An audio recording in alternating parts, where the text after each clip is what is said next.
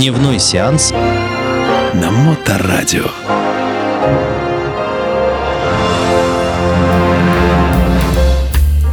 Приветствую вас, мои дорогие братушата и сеструча. С вами Дмитрий Колумбас и программа «Дневной сеанс». Ну что ж, друзья, сегодня мы с вами заканчиваем цикл программ о стукачах в кино, а именно стукачей, которые сдали мафиозные э, кланы, мафиозные семьи. И сегодня мы с вами поговорим о фильмах э, Готи и Дони Браско.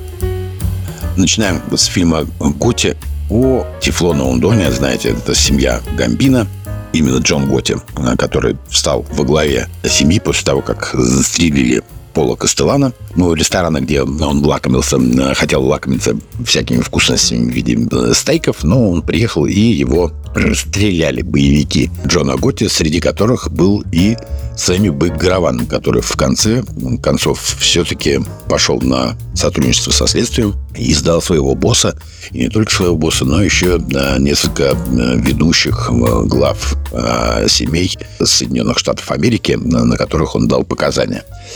Несколько слов о том, как он дошел до этого. Ну, не знаю, как он дошел до этого, это понятно, потому что его подвели к этому сами федералы, об этом чуть позже я расскажу.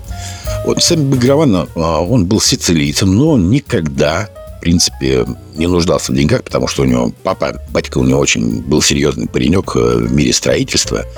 Но все равно он как-то тяготел, давлел к этим уличным делам, там, то самое, чтобы где пошляться, там, кого-нибудь там подвинуть на денежки, кого-нибудь развести. И таким образом, что он сам с детства, то есть уже вступил в молодежную какую-то банду маленьких мафиозников.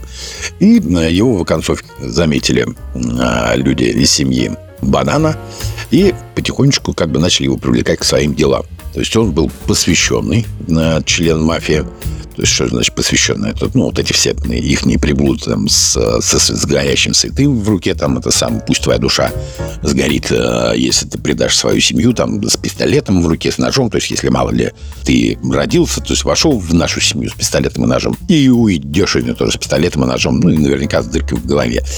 А, вот, ну, вот все вот эти вот э, дела. Как все это произошло, как случилось это грехопадение, на самом деле виноват э, сам Джон Готи потому что после того, как он занял верховную свою главенствующую позицию в мафии, семье Гамбина. Он стал боссом, да, и подмел все под себя. Он так немножечко зажирел, так закайфовал. То есть люди на него работают, что, в принципе, все нормально у него с делами. Ну, а федералы все думали, как же подобраться к этим гадским негодяям там, да. И они поставили прослушку над э, кафе, в котором собирались главы семьи Гамбина и обсуждали свои темные делишки. Но когда им надо было поговорить, они поднимались на второй этаж. И, ну, раньше же не было этих самых блокиратов от этих самых от прослушек. То есть, ну, они думают, да, все нормально. То есть, и разговаривали а, туда-сюда. Вот. И Джон Годи что-то как-то расчувствовался, и в одной из записей он своему соратнику, ну, тоже вышестоящему, чем сами Бэкграваны, сказал, что-то, говорит, цель Бэкгравана, он что-то на себя одеяльце тянет, короче, там, там, там доляшку не отдал, здесь доляшку не отдал. Я так думаю, что его надо глушануть. Да, то есть как бы за 200 идти, это самое, заставить э, нюхать корни ромашек. И вот эту, именно вот эту же запись, когда всю семью задержали, ну так, то есть как бы подложен там самым документом, ну, главное, чтобы они э, заземлились немножечко за решеткой, вот, поставили Сэмми Биггравана. И он такой, да как так? А он же сам уже начал так подозревать, такой думает, что-то как-то он на меня Годи как-то смотрит не так, походу мне кранты. А тут ему еще и федералы на мозоль, на пяточку. Опа, вот тебе, вот как тебя ценит твой босс. Так что вот так вот. И Сэмми Быгравана поплыл, да. Поплыл и, короче, порядка порядка ста членов мафии были привлечены после показаний Сами Быка на мафию. И в 94 году он присел, а, ему дали 5 лет всего лишь всего лишь 5 лет, ну, только из-за того, что он как бы начал сотрудничать с правоохранительными органами. Ему дали вот такую поблажку, на тебе, говорит, пятерочку лагерей, отдохнешь и выйдешь. Вот. Ну, он э, Петрушку отвисел, вышел, ну, куда ему податься-то? Все его как бы это самое там, ну, э, говорят, а, сами бы Гравана, туда-сюда. Ну, а, тем не менее, его поставили под защиту свидетелей. То есть, как бы увезли куда-то в Аризону, там туда-сюда. Ну, там загрузил ну, Аризона, там крокодил, аллигатор, и все, больше ничего там, никаких развлечений-то и нет у него. Вот он начал приторговывать запрещеночкой. И это самое, в 2002 году ему дали срок 20 лет. И вот, э, отсидев 17 лет, он, собственно говоря, вышел на свободу и сейчас э, дает все различные интервью, потому что, ну, все равно как бы заказ на его среди мафии существует. Но это Сами Багрован, это представитель именно мафиозных кругов с детства как бы.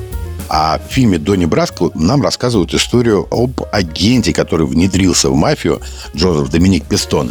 Вот, в 1969 году он поступил в ФБР, и уже в 1974 году его отправили в Нью-Йорк а, где он втерся в доверие к преступной группировке, которая воровала грузовики и фуры все различные, ну, с товарами, со вкусностями всякими. Вот. И в 1976 году операция была завершена, и было задержано порядка 30 а, преступников благодаря а, Пистона. И он стал настоящей легендой вообще ФБР.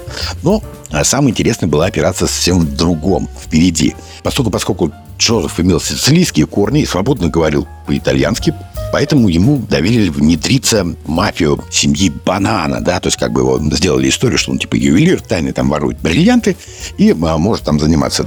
В течение полугода он пытался как-то подойти а, поближе мафиозникам, и его заметил Бенджамин Руджера, по кличке Левша. То есть, помните, да, Аль Пачино, вот Левси, эту историю в баре, где они разговаривают, и он как бы, вроде они собираются быть корешами, друзьями на век. И Джозеф абсолютно спокойно подружился с левшой, и потихонечку, полигонечку на его как бы подтянули ближе к Сане. Черному, тот, который Майкл Мэтсон играет, да, вот этот парняк, которого, кстати, мафиозники и застрелили, когда Пистону начал давать свои показания, в отличие от левши потому что герой Пачина, его посадили в тюрьму, и он скончался в 94 году от рака.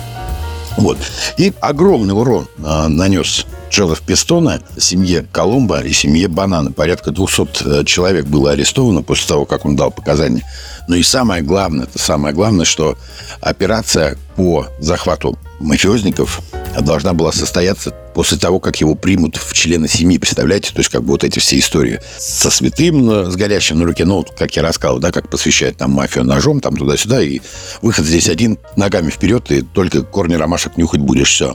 Вот. Представляете, после того, как порядка 200 человек было задержано, мафиозники просто вскрылись. Ну, соответственно, то есть Саня Черного они застрелили за то, что он привел в мафию практически агентов ФБР. Ну, левша отскочил, а Пистоны получил за это от ФБР. Та-дам! Получил за свою эту операцию 500 долларов и часы ФБР. Хотя в это же время все семьи объявили награду за голову Джозефа Пистона 500 тысяч долларов. Это, представляете, по тем деньгам это сейчас, наверное, где-то порядка 50 миллионов зеленых франклинов. Вот так вот. И вот подумаешь, да, вот как бы вот эти три стукача, это Джозеф Валачи, да, Генри Хилл, Сэмми Багравана, которые росли практически в мафиозных семьях. И вот кто из них страшнее, вот этот или пробитый идейный Джозеф Пистоне? Это вот мы подумаем на досуге. Ну, а на посмотреть давайте посмотрим фильм «Гути» с Армандом Асанте. Не путать с кодексом Готи с Траволты, потому что так себе киношечка. А на пересмотреть Донни Браско с Джонни Деппом и Саль Пачиной. Ну что ж, друзья мои, я с вами прощаюсь. С вами был Дмитрий Колумбас и программа «Дневной сеанс». Ходите в кино, смотрите кино, любите кино. Пока. Дневной сеанс на Моторадио.